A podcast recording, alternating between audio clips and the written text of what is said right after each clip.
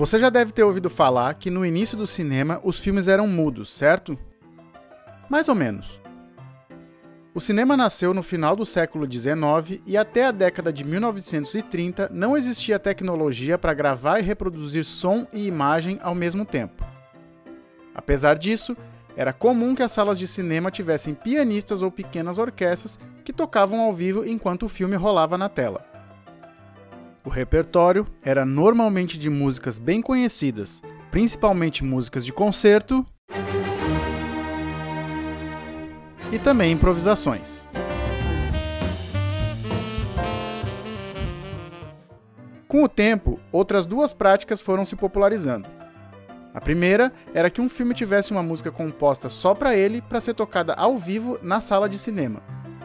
A outra eram os chamados motion picture moods, que eram livros com partituras de músicas genéricas que podiam funcionar para qualquer filme.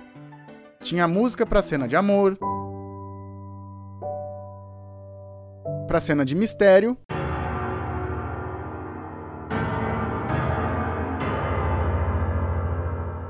e assim por diante. Bom, depois dessa explicação, você ainda acha que os filmes de antigamente eram mudos? Eles podiam até não ser falados, mas dá pra ver que a música sempre foi importante para o cinema.